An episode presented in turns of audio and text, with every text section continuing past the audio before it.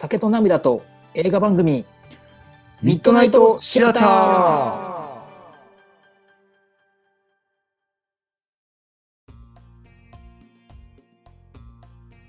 どうも、ひろとです。どうも、カズです。あのね、あのー、GoTo キャンペーンって、まあ、一時世間を騒がしたキャンペーンがあったやんか。うんうんで、まあ、僕もそのそれにあやかってっていうわけじゃないですけど、まあ、トラベルはしてないんだけど、GoTo イートかな。で、ここでこうご飯を食べて、ポイントが入って、それをまた 使ってご飯食べれるよみたいな、いうキャンペーン、まあ、皆さん知ってると思うんですけど、を去年してたのを思い出して、で、あの、それ年末にね、みんなでこう、持ち帰りでお寿司を頼んで、こう、そのポイント使ってこう、家族忘年会しようや、みたいな感じになったわけよね。で、じゃあお持ち帰りでそのポイント使いましょうかって言って、まあ、くら寿司なんやけど、でくら寿司の GoTo ポイントを使おうと思ったら、e パークっていうサイトを経由しないといけないっていう流れだって。で、お持ち帰りはこちらっていうボタンがあるわけよ。で、そこパッと押して。ほんだらこう、なんかええ感じのページには飛ばへんのよね。で、なんかこう ここに行っても、なんかうまいこと予約できひんし、なんかお持ち帰りこちらって言っても、なんかそこから先進まんから、お持ち帰りの場合はじゃあ、そのくら寿司のサイトの方から行けばいいのかなということで、うんまあ、予約してんでで、お店の方でこのポイントをここに入力して、こんだけ使えますみたいなのをしてくださいみたいなページには行けるから、うんうんうん。じゃあ5000ポイントあるんで、この5000ポイントはいはいはいって言ったら QR コードが出て、ピッて読んで組み込んでもらうみたいな。だからそれを注文していったわけよ。うん年末にね。そしたら、でも僕の番が来て、買って、じゃあこのポイント使いたいんですけどって言ったら、レジの人も、あれおかしいなって、QR コードが出てこうへんねってなって、でちょっと責任者呼びますって。うん責任者来てくれて、うんこれ、あれですねその、e パークス通ってませんねと。で、e パークスから入ったはずなんやけどって。でもなんかうまいこといかんかったからこっちにまた戻ってきて予約したみたいな格好になってるんですけどって言ったらあこれねこの e パークのサイトのじゃああのおやご予約はこちらって押してもらうじゃないですかってうんで、このページに飛びます。ですんで、そこに予約ってボタンがあるんですけど、これは嘘で、ずっと下に降りていって、スクロールして、一番下にお持ち帰りはこちらがあるんですって言われて、そんな、おそんなフェイクあるって。え、じゃあ何これは、あ、これはね、当店で食べてもらう方のだけのボタンなんですよって、予約って書いてあるんですけどって。うわ、めっちゃややこしいなって、じゃあ今度は気ぃつけるかは、まあ今日はもうカードで払いますって帰ったんよ。で、今日、さっきね、ご飯食べてきたんですよ。お昼に、じゃあまたあの予約取ろうやって。で、e パークからちゃんと予約取って、今度は。あもう次は大丈夫やと。で、予約も e パークのアプリの方に予約完了済みが来てる状態で行ったわけよ。うんうんみんなもう食べて、でしっかりポイントもあるし、しっかりそう今日はもう絵のあのしっかり食べようやみたいな感じで食べて、で、こうレジのとこ行って、で、こう何千あの何千ポイントってやってやろうと思ったら、QR コードが出ないんですよ。おかしいなって、もちょっと責任者呼びますってなって、責任者が来て、あ、でも、すいません、あのお客様のちゃんとこう名前も e パークから入ってますうちの方にも予約も e パークから来てるんですと。だから間違いないんです。ただでも出ないと。なんでですかね？って言って一緒にいろいろやったんよ、はい。でまあじゃあ最初からやりましょうってなって最初からやった時に、まあ、このくら寿司のあの GoTo キャンペーンをこちらっていうボタンを押すとうん。で GoTo の方にポイント使うみたいなページ飛ぶんやけどそこで電話番号登録をしてくださいって出るの、うん。でその電話番号を打つともうこの電話番号は登録済みですって出るんよ。はいはいはい。まあそうですまあ確かに俺はだってアカウント作ってるわけやから登録済みなわけよ、う。ん間違いない、うんうんでも登録をしないとダメですみたいな感じなんだけどまあでも俺登録済みやからっていうことでキャンセルを押すわけやんか。それをもう登録してる。あの登録したらあのショートメッセージが来てピーンって来て4桁のコードとか入れたら認証みたいな感じなわけよううんうん。だけどこれが出るっていうことがおかしいなと。で機種変されましたって言われた。確かに 機種変のくだりあったやろ？したね、したんですよプロにね。うん。機種変しましたよ。でも番号も変わってないし何やっ何にも変わってない。ただ機種が変わっただけやっていう。ねうん。だからあのー過去の事例としてい何回もあるんですけどでその機種変したらできないっていう事例があってそそんなバカなとそんなシステムある？だったら書いとかなあかん。でそれはなんで把握したかというとあの旦那さんのアカウントで予約しました。うん。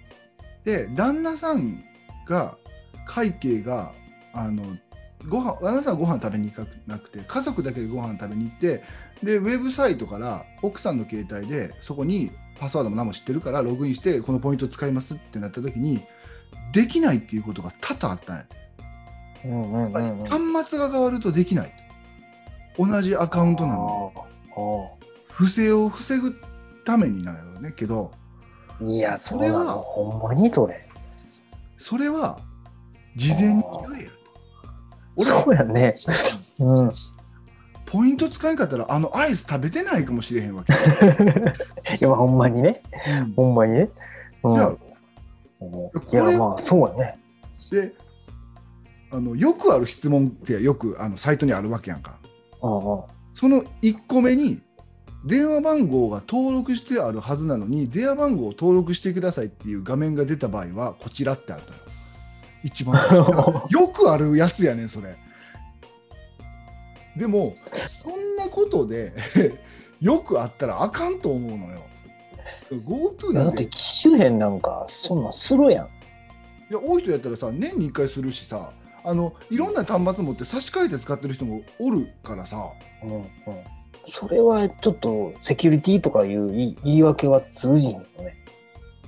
なんか何が俺が悪かったのかっていう話になってきていやまあ、もそうれ。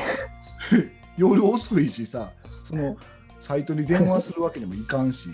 だからいやまあそらさ、うん。今更その使わせてくれっていうのもおかしいし、システムそもそもここ俺使う側からしたらそれはもうおかしいもんね。やろ？まあうんそのクラとしては悪くないと思うんで。うん、そうやろね。うん、そっちじゃないよね、多分問題は。そのクラの店長の態度よ。うちは知らぬ存ぜぬなわけ。全然。へえあこれうちは関係ないんですいません。まあそうなんやけどな。そうなんやけどお前のとこの代表者が e パークと話して決めてんやろと。もっと上の人の話なんやろうけど。あその国が決めた制度でいくつかの代理店を、まあ、いそのね、登録サイトがあって状況でやってるんだったらもっとちゃんとしとかなあかんのじゃないのかなと思った次第でございますもう一回寿司食いに行きますあ。だからね、ポイント余ってるからいやね。本当にねそういう意味ではくら寿司のにやられた。そうやねなんかそれな俺思って今日俺もう一回来るってことはただこいつら儲けさせてるやんけっていうな。別に美味しいからいいんやけど、うん、だポイント使ったってクラスやったらその E パークからポイント分を請求すればいいだけやからね。うん、何にも払いたただ儲かってるだけやからさ。うん、E パークもちょっとクレームごめんないさいって言うといたら。だって E パークも国からこうやってこの斡旋料とか払うわけやからさ。今んところだからうちだけ損してるねんで。ポイントいや楽しい夕食の時間としてね。だから。それやったらあのアイス食べてないかもしれんわけやから。あの本マグロじゃなくて普通のそう。熟成マグロやめてたかもしれん。そんな話があったっていうことでね。一時期なんか無限クラが流行ったよね。流行ったった。無限クラウドだかららあれどうなったの？わからんけど。できるで。きたよ。まだできるのかな？あまあ今は、まあ、停止になってるけど。なくなったか。らねうん。そうかそうか。うちは完全に有限やけどな。今は。だってまだポイント使わせてもらえてないからさ。そうやな。そう蒔絵状態やからまだ。な。有制限くらいな。そう。完全にね。いろんなこと制限されたくらい。そう。まだうまみゼロやからな。怒られるわ。まあまあそんな話があって、で、今日はね、そんな話じゃなかったよ俺が話したことは、したかったことはね。うん。あのね、うん。ちょっとね、これ、この画面を見てほしいんやけどね、うん。この間、ねあのーキーボードを買いましたっていう話をしたかな、はい聞きましたねうんうんで、前回の。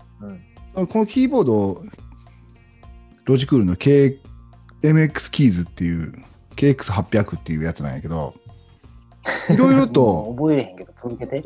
いろいろと、まあ、あの、いい機能がたくさんあって、使っていくとね、ショートカットとかもいっぱい入ってるわけよ。この、これをパッと押すと、こう、出たりとかね。このミッションコントロールボタンで。ああ。デスクトップが見えてるけど、それでいいの。そう。で、これパッと入れたら、こううんミッションコントロール見えてる？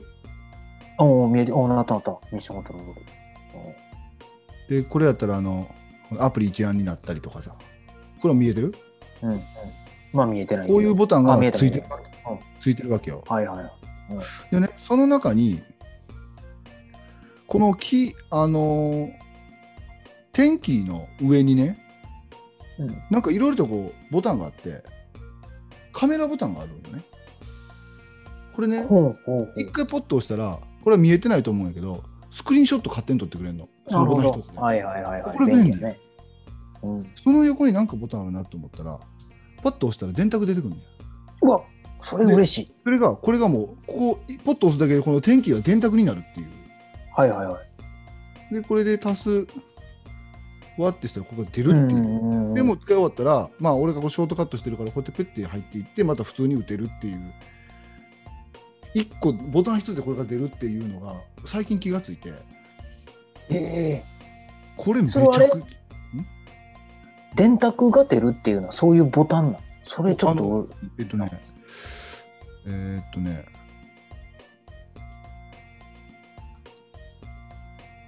うん。はいはいはいはい。今ね、キーボード映してもらってますけど。これがね、電卓ボタンなんですよ。ええそんなボタンがあるんだ。ん。うん見えてるよ。大丈夫。ありがとう。うん。だから、うーん。いやこれは、あのー地味に。そう、だから、なんていうかな、こう、入力作業が多い人なんかとか、その事務作業の人なんかは、横に大体電卓あるわけやからさ、はいはい。こう、パパパパって打って、それをこう入れるっていうこともするんやけど、広い画面とかのデスクトップ使ってる方は、これめちゃくちゃいいよなと思って。確かにね。俺27インチが2枚あるからさ、ここに。うん。電卓常に横に出しといてみたいなことができて、ちょっと便利やなと思ったんで、おすすめです。ちょっと高いですけどね、1万5000円ぐらいするんだよね、このキーボード。なるほど。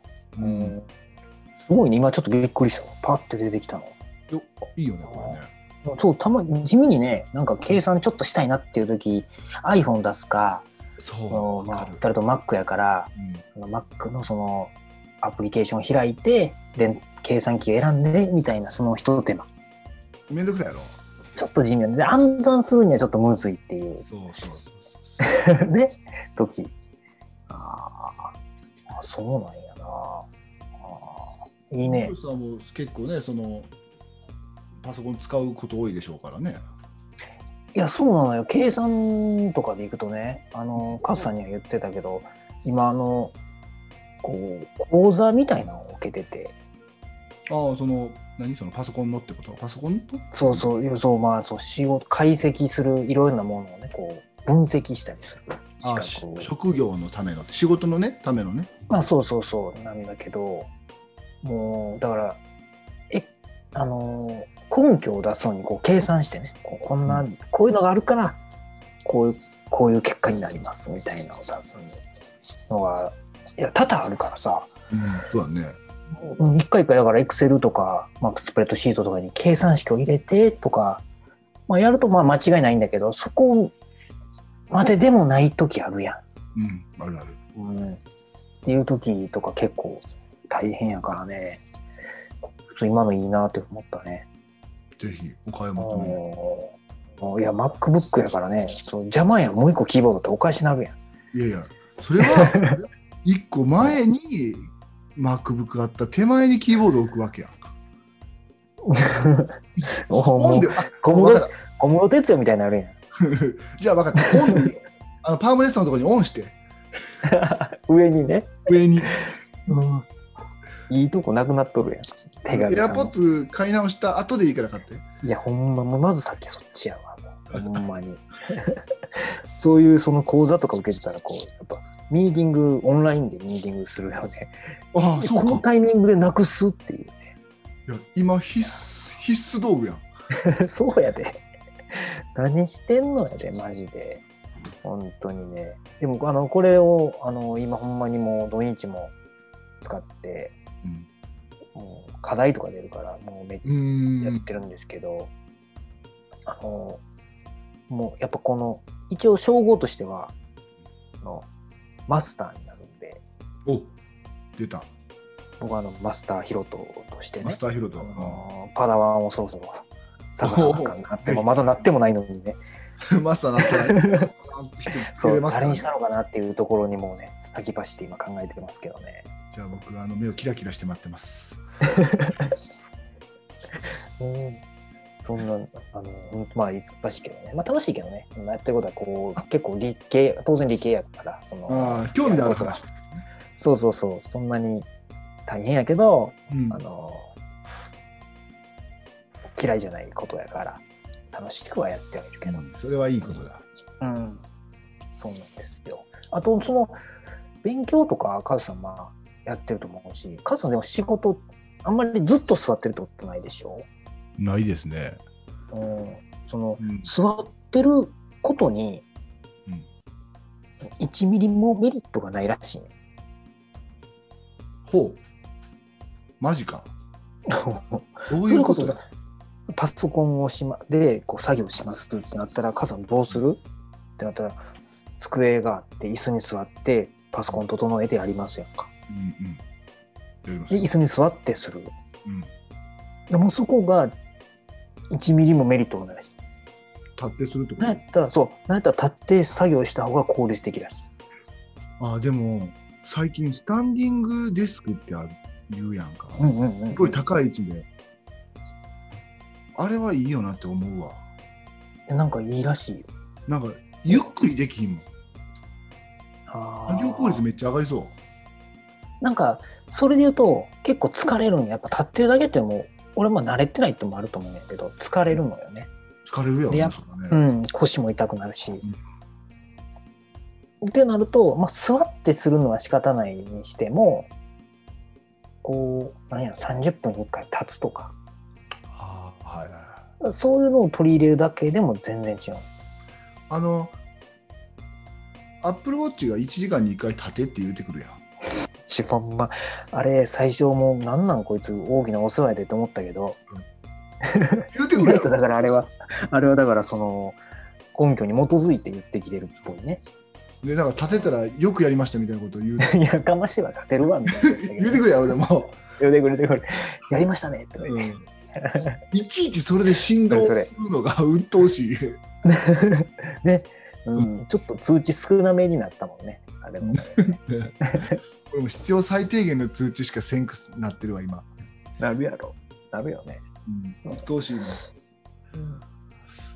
だからまあそんな感じでまあ僕はもうあまあもうちょっとしたら、じゃあマスターヒロトになれるということね。その通りです、じゃあそのマスター、マスターがね、つながりでいくと、この間のスター・ウォーズの下りから、あそうやん、うん、456123と見ましたって言って、うんその後789で、ローグワンまで見ましたと。おおどこまで行ったんですスピンオフまでうんだから、あと半ソロかな。半ソロに関しては明日見ようかなと思ってて、うんうんうんで、ちょっとそのスター・ウォーズの話ができたらなと思ってるんですよね。はいはいはい。このでなんかその前評判というか、まあ、ヒロトさんからの前評判しか僕はないので 俺ガチファンやからな、そんないいことしか言ってないと思うけど。いやそれがうん。789はもともとの構図の中になかったんじゃないか説というか、そのファンのために作られた部分が大きいかもしれないみたいな話があったやんか。うんうんうん。言った。でまあ完全に俺はにわかなわけよ。うんうん。うん、入ったばっかり入ったばっかりの僕が789を見た感想よえーっとね結論から言うとすごく面白かったうんうん。えーっとこれはそのヒロトさんの意見とは多分ちょっと違う意味でなんやけど、うん789こそ万人受けすると思う。ああ、そうなんやね。うん、あのーやっぱりこう戦闘シーンとか多いし、そのなんていうかな、まあ、ぎ映像技術とかはまあむちゃくちゃ高くなってるからその、うん。CG とかのクオリティも高いしさ。あのだから見てて今の「スター・ウォーズ」を見てるっていう感覚と普通の宇宙宇宙ものの SF ものの映画を見てるっていうどっちもの捉え方ができるわけよ。だって言ったらあのそうか。レイかな？うん。とかそのフィンとかさ、うんうん。あのカイロ・レンとかさそのあら、まあ、ポーとかもそうやんかポー・ダメロンとかもその新しいキャラクターがもう前に前に出てくる後ろにレイヤーとかルークがいてるっていうスタンスやからこれレイヤー、ルークに関してはもう完全に来ましたみたいなこうファンの人から見たらね、そうやね、主役じゃないよね、確かうん、に。ちゃんとこう、わきまえてある。そうそうそう。でだけどちゃんといると。でも、ストームトルーパーとかたちもいるからやっぱり「スター・ウォーズ」の色は強いんやけど、うん。だから俺は結構そのこれはこれで面白かったしそのうんただもうちょっと説明をしていかないとついてはいけない部分も結構あるよね。ああ、だけどそうね。このうまいことをこのレイの秘密とかもさこうちょっとずつ明かしながら、あやっぱりみたいな感じのこの合点の生き方とかさこの辺上手やなと思って見たうんうんうん。よね。ででそのなエピソード9の時にそのレジスタンスはね結構もう人数も減ってきてどうやって戦うかみたいなところでこのグレッグ・グランバーグって言ってねあの有名なところで言ったらあれは何の映画やったかな？ヒーローズのうん。パークマン、マット・パークマンの役をしてちょっとぽっちゃりしたあの男の人だったりとかグレッグ・グランバーグっていううん。とかあとロストっていうあのえあのドラマにロストね、ロスト。うん。ドミニク・モナハンってイギリスのあれ何役やったんか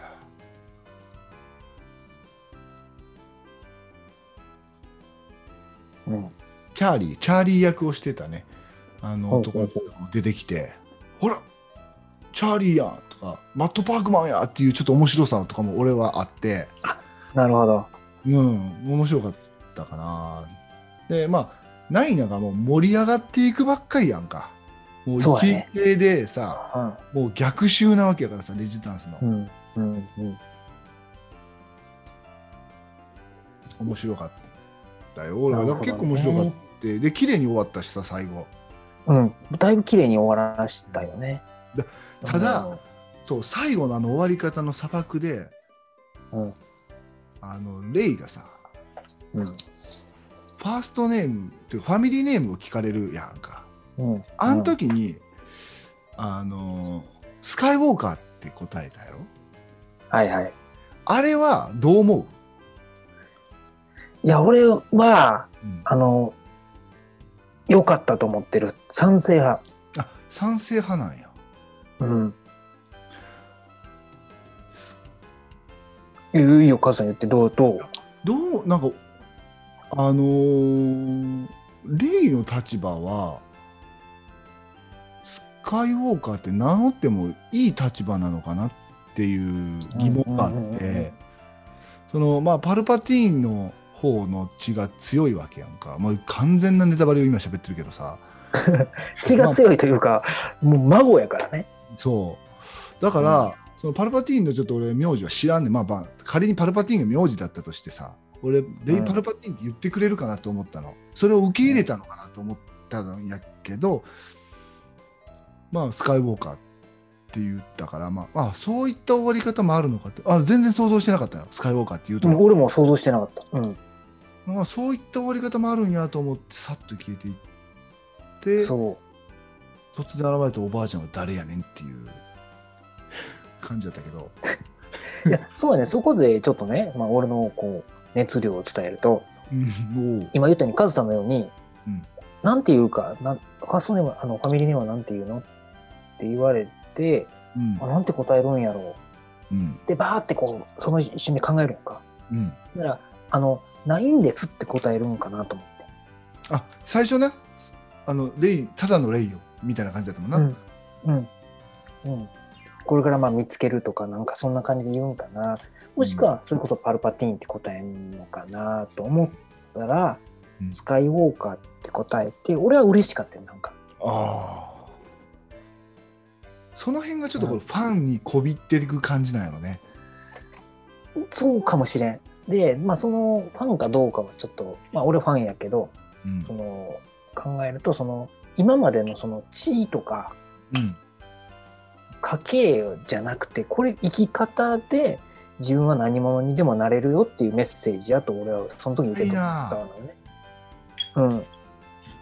そこまで読み取らなあかんわけ。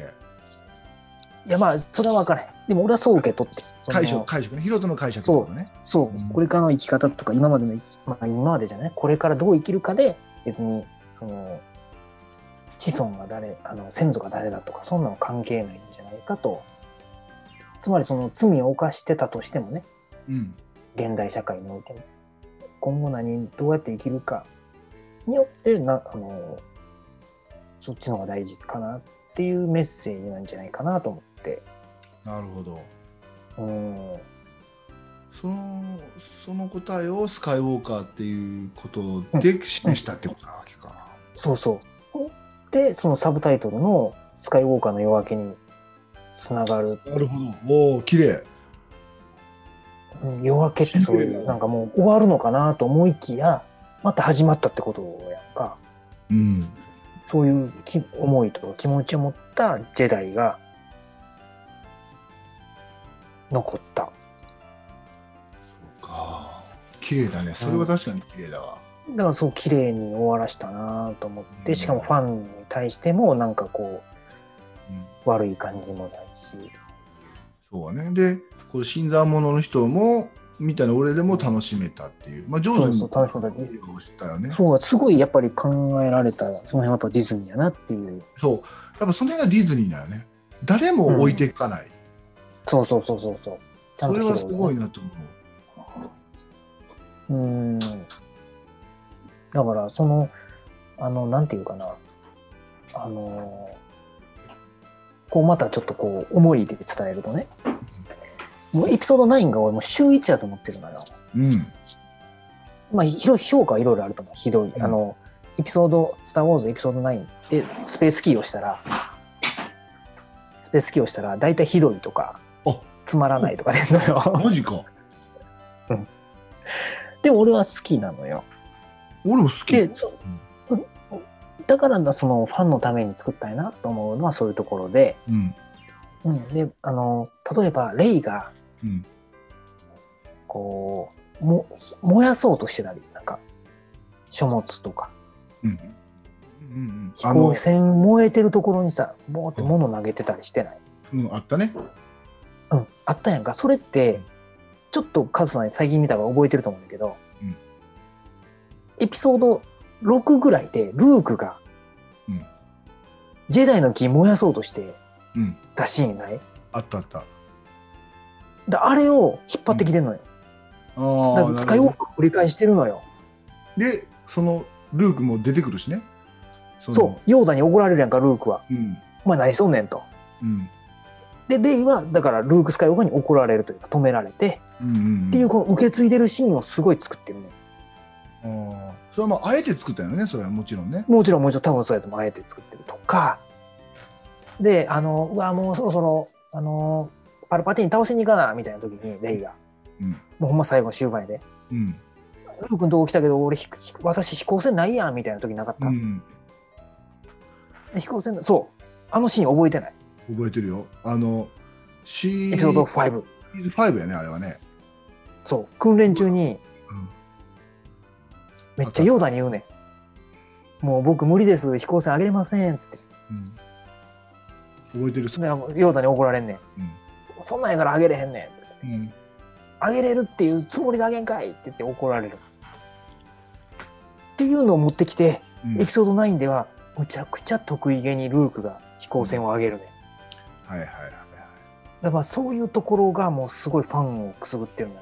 い。なるほど。うわ昔めっちゃ怒られたのに今得意げにあげてるやんみたいなとやっぱマスターは違うね。かそうそうそうそうなんかそういうのがすごい入れられててこういやファンを喜ばすために作られたんじゃないかなっていうぐらいいやエピソード9は悪いところは俺はなかったと思うけどね。いや。よく俺一気見なわけよ。うん本当に。一気見な俺からしてみると、そのだんだん映画が長くなってってんの。うーん。本当にもうむだ最初1時間45分ぐらいエピソード4とかって確か、うん。それから本当に5分ずつぐらい長くなって。エピソード9よくこれだ2時間10何分でまとめたなと思ううんななかなか内容濃かったよ。ただね。そのこの探検の下りかな？探検があってそれをこうかざしてこのや形に合わせてこうシャキンって出たところにあそこにあるんやみたいな流れとか、ん。そういったのがちょっとあのスター・ウォーズ好きな人からしてみるとちょっとあのスター・ウォーズっていうよりかはこのあれは何何かな？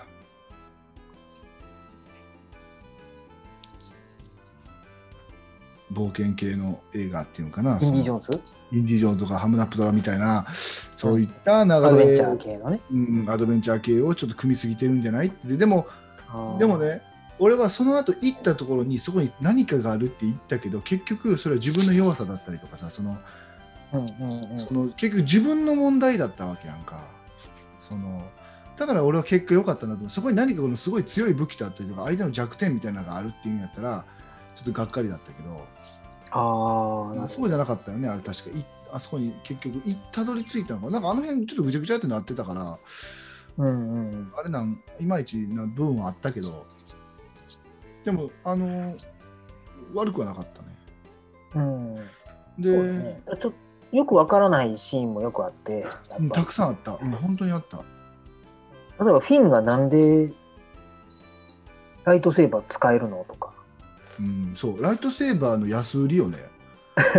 あれそんな簡単に使えた武器やったっけとかね。それまあそれ言うとレイもそうなんやけど、そうやろうん、とか、例えばそのカイロレンとレイが、こう、意思疎通しなんかこう、うん。あれもなんなんとか、うん、あの辺もうちょっと詳しくっていうことだよね。なんでそんなことができてんのか。うんいやまあそこまで考えんでもいいんかもね。できるもんだっていう話でいいんかもしれんけど、うん、あ、そう、あ、そうなんみたいな。な双子でしたみたいなとこやったら、なんか理屈、なんか納得もできたりするんだけど、そうでもないし、そうなんよなだからまあ今流行りのあれやろ？そのズーム的なやり取りをしてたなわけやんか、そうやな。そうやな。うんうん。リモートでねエアエアポッツで多分聞いててやってたよね、あれね。うんすごい遅延ないけどね全然 なだから疑似体験までっていうか VTuber に近いな。のカイロレンとそのとい戦うシーンのその離れた時と実際に戦ってる時をもう少しくっきり分けてもよかったなっていうのがある。あのあ結局そのことあの鼓動に行ってさあのーカイロレンが結局来てたやん実際に。で戦って、ーうんうんで波の中でガッシャンやってるところもあれも途中まで俺はそのリモートでやってんのかなっていうふうに 思ったもんね。思うよね。だ思う確かにね。で最後なんか申し訳ないようにこうちょっとこう飛行機置いててさあこれで来たんやみたいな感じにはしてたけどあの辺もうちょっとなんかうまいことできてたらもう少し分かりやすかったかなって思うのとうん。あのーだからでもあのリモートがあるからこれよねこれこのはいはいはい。スタあのー何あのライトセーバーの受け渡し？うんうんうん。あれはかっこよかったねあれはもう、まあえて作ったんやろうけどあそこは良かったね。うん、うん、あれは良かったね。うん。あれ見せてるねと思ったうん。だからカイロレンのライトセーバーはダサいよね。二刀流？うん、いやちょ横にピュッと出る必要はなくない？あーあー、そうかそうかそうですね。ああ、なんか、剣ソードっぽくなったよね。うん、ちょっと妖刀っぽい感じのちょっとうん出てる感じがなんかうんカイロレン自体は結構俺好きなんやけどね。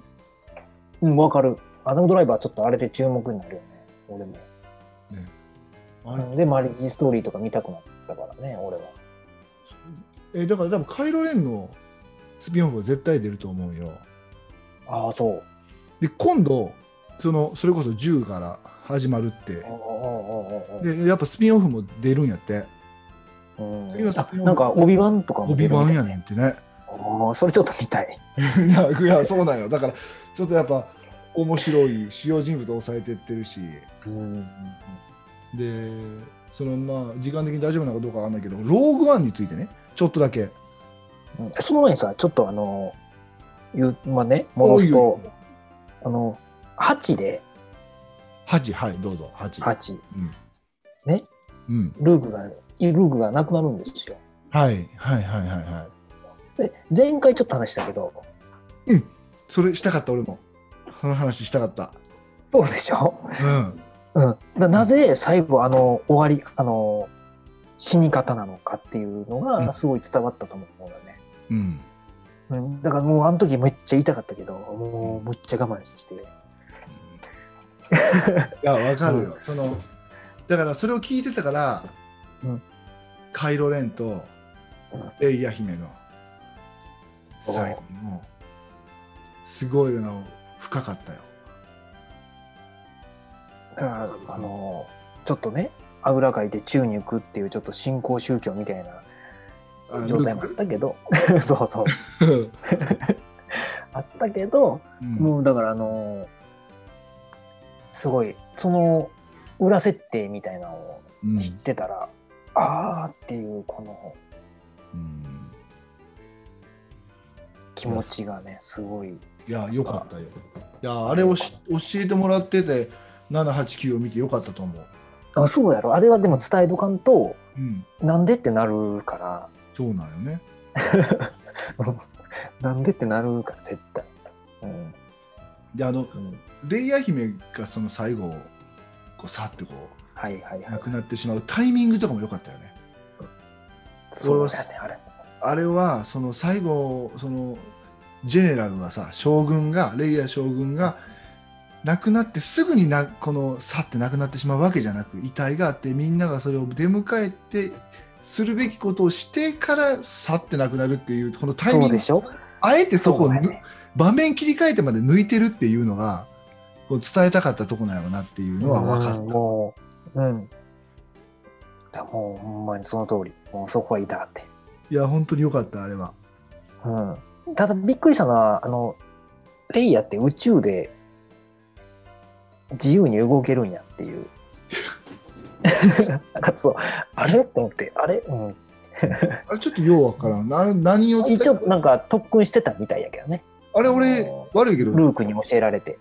巻き戻してみたからなこう。どういうこわかる。なんでできんの？みたいなね。とそう。え何これ？もう死んでたん？とか思ったら幽霊なんかなと思って最初。一応あの、まあ、後付けかもしれんけど、特訓して一緒にね、兄弟ね。うんそのフォースの力をある程度得れ得れてるっていう状態みたいではそういうことかそうなんだよ。だからもうだいぶ、うんうん、よかったよ。もうだからほんまに。789はほんまに。まあまあ、その、ベストにいかんくてもお面白かったなっていう映画には仕上げてくれてよかったなと思うん、思う思う。う。うん、だからもうちょっとね、このファーストオーダーとか、その辺のあの説明はあってもよかった。ああ、確かにね。ああ、ちょっと置いてけぼり感が強くて。確かにね。うん。うん、結局パルパティーンやもんね。うん。うん。あ、な何やったんあれみたいなね。あのスノークかな、あの、途中出てきたあの、うん敵とかはいはいはいはい全然ないしさ。うん。ねサクッと切られて終わるっていうね。うん復活するんかなと思いきや、復活もせんし。じゃあ、倒しとけよっていうね。うんすごいね。でもそのい、その流れで、ローグワンまで見たんでしょ？そう。で、ローグワンの評価がむちゃくちゃ高かったやんか。うん、高い、高い、高い。高いよ。結果見て、うん、俺の評価は高いよ。あ、そうなの？ちょっと教えて。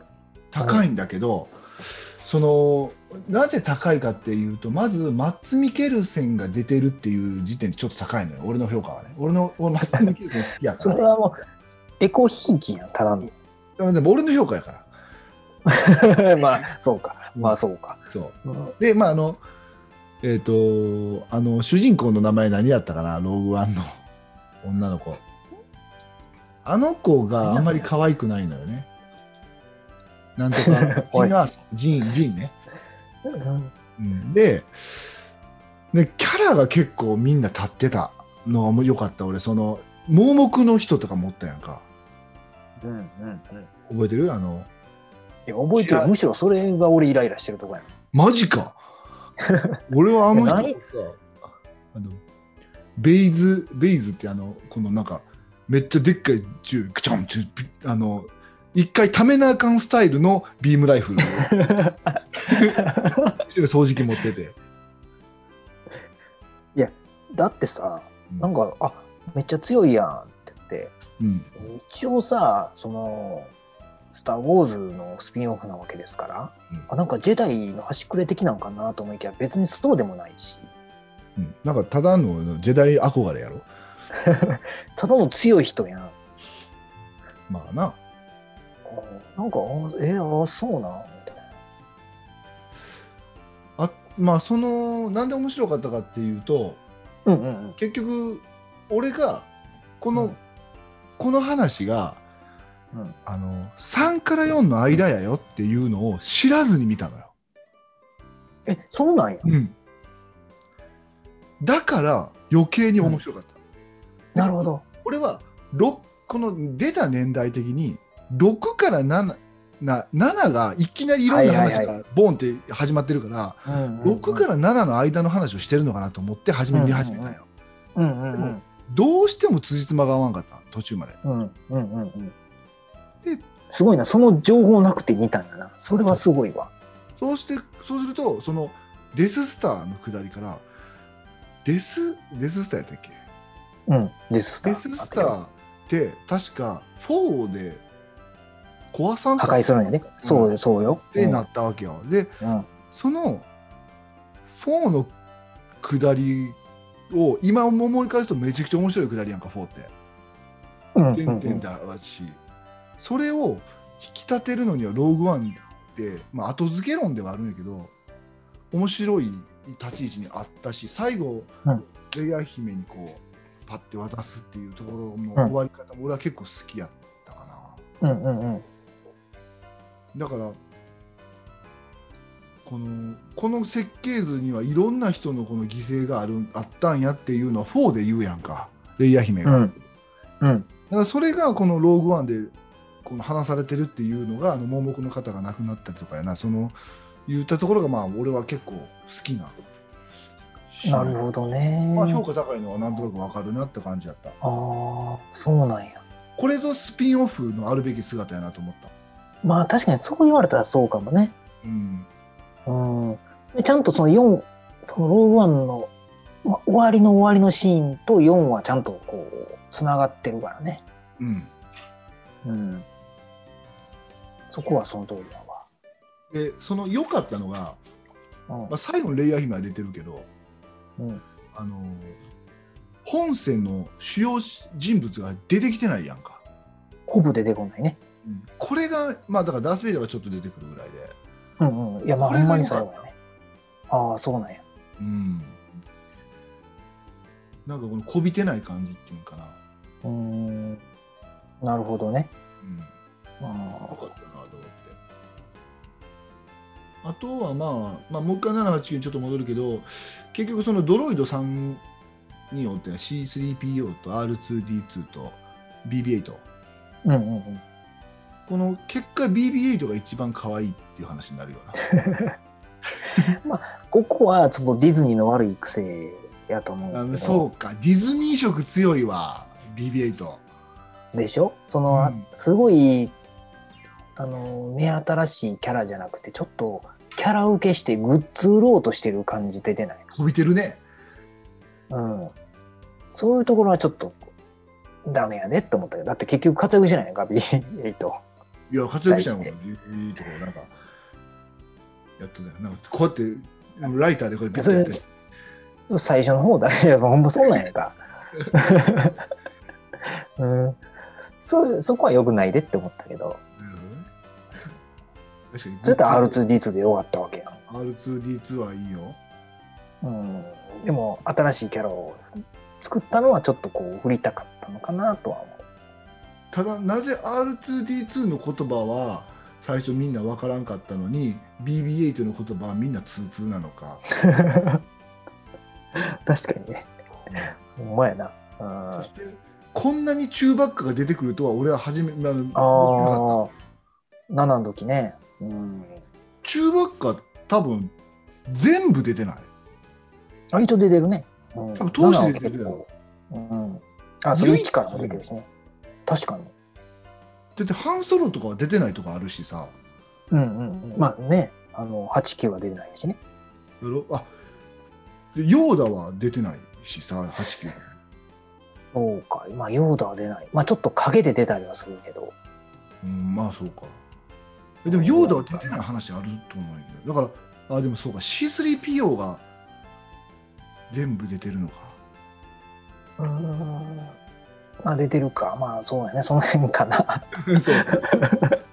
この辺なのよ。だから、そう考えたときに、あんなに中ばっか出てくんねやと思って。うん。ねえもう悲しみやったやろな。な暴れまくって。ちょっと人っぽかったよね動き。うん。昔もっとなんかこう獣っぽかったのに。うん。今の中ばっかめっちゃ人っぽい中に人入ってるんじゃないかなと思ったもん。俺も思ったそれ。だろうびっくり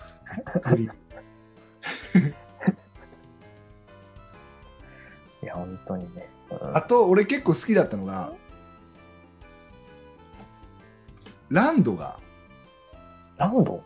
ランド、あの、ハンソロの旧友というか、あの、黒人、ちょっとひひげ生えてはいはいはいはい。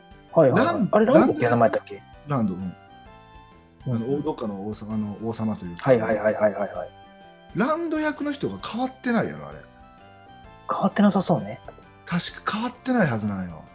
あそれが結構、もし変わってたらごめんね。俺でも変わってないやん、この人と思ったから、あそれが結構あテンションうん上がった。うんうんあの変わってないっぽいねやろ？ううん結局あの、ハンソロも変わってないわけやんか。うんうん最初の方のうんあの辺りの使い方上手やなと思って。うんだからこの、ちゃんとこの時間の経過をしてるっていうのが結構、こいや、この映画監督うまいなって思ったのね。ああそれ今ので思い出したけどうん。つまりそのカイロレンに対してハリソン・フォードがうん。言うわけお前の私の息子ようん。っていうのも結局は「I'm your father」と一緒なわでちょっと言い方変えてるのね。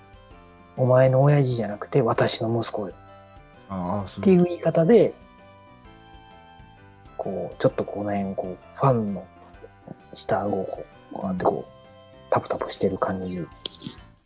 まあ、結局でもその親子関係っていうその一つの筋がやっぱりどう最後まであるよね。まあそうね、うん、父親と息子っていうつながり。うん、今アダム・ドライバーがすごいうまいなと思ったのは、うんその前の56いや456はルークすごい威厳のある父親に対してうん息子がまあ立ち向かうじゃないけど、こううん。そういう確率のお話。うん。で今回のアダム・ドライバーが演じたのは、もうなんやろね。まあおじいちゃんに偉大なおじいちゃんがいて、うん。なんかそれに憧れてるけどうだうだ言う なんていうかなそのすごい今っぽいなと思って。ああそう時代によ時代背景をちゃんとこう反映させてるっていうことなのかな？うんそうそう。その主人公の男性模様というか、うんうん、そのまあいうだうだ言うって言うとあれやけどそのなんていうかなその色のことを考えたり。うんその自分って何者なんだろう。昔はその名を上げるぞみたいなのがうん主流から今はこうそうじゃなくて自分が何者なのかっていうところにこの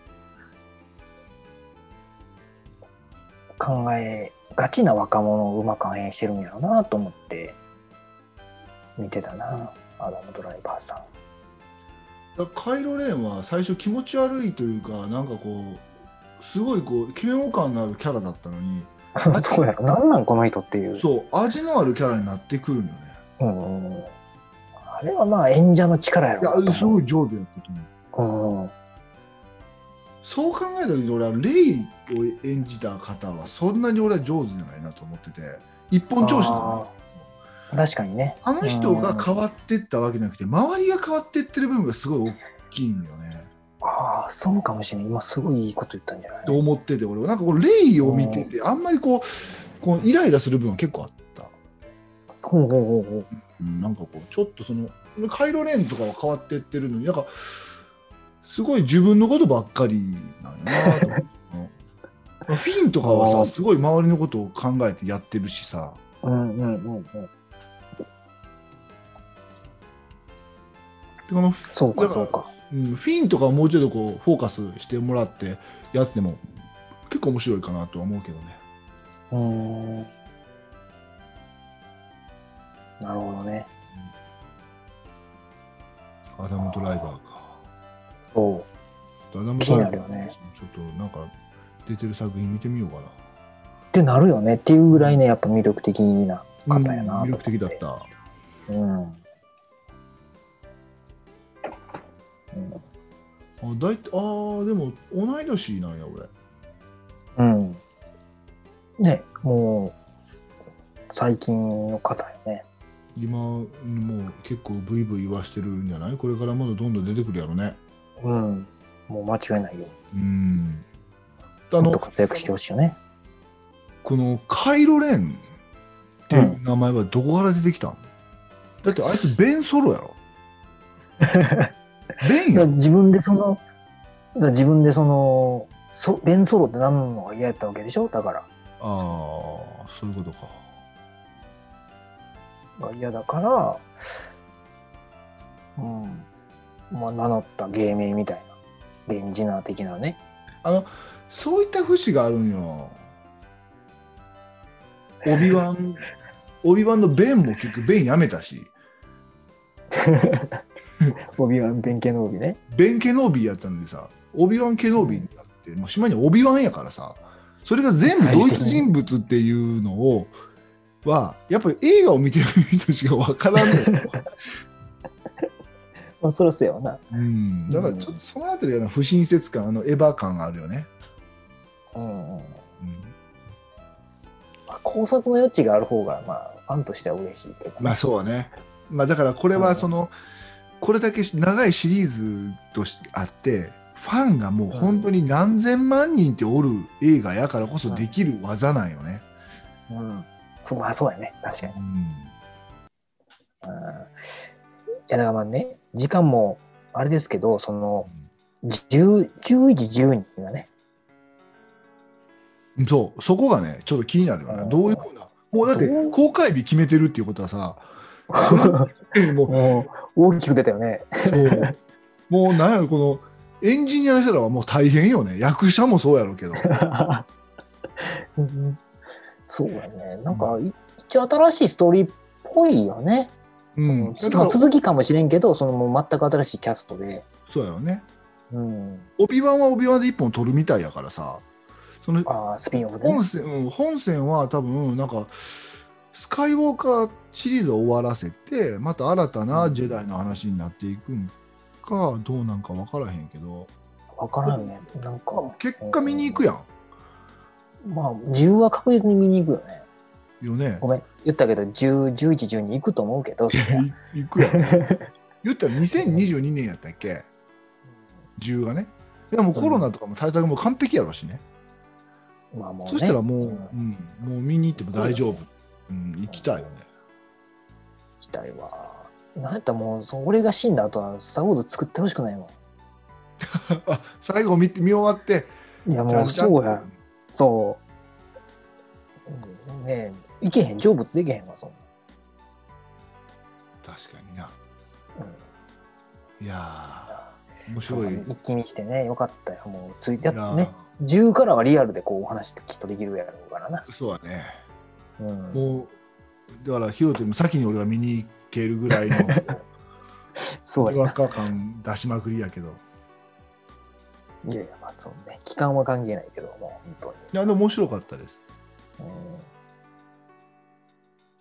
もうちょっとこうダースモールを俺は頑張ってほしかったけど一瞬で終わったから 1話で終わってるからね。あんだけなんか悪どい顔してて一瞬で終わった、キャラ立ちしそうやのにね、あれね。そううんサクッとそう切るところが潔いと。うんわかりましたまあそんな感じですよ。まあ10を楽しみにね、皆さもうね、10、11、12でもうね、公開がね、2年おきに、2022年、2024年、2026年と、もう決まってるみたいなんで、ん。決まってるのすごいよね。うん。エヴァみたいに伸ばさんことを期待やね。いや、本当にね、もう、あれは、あの、やるやる詐欺やからね。地上波まで騙したからね。うんまあ待つけど。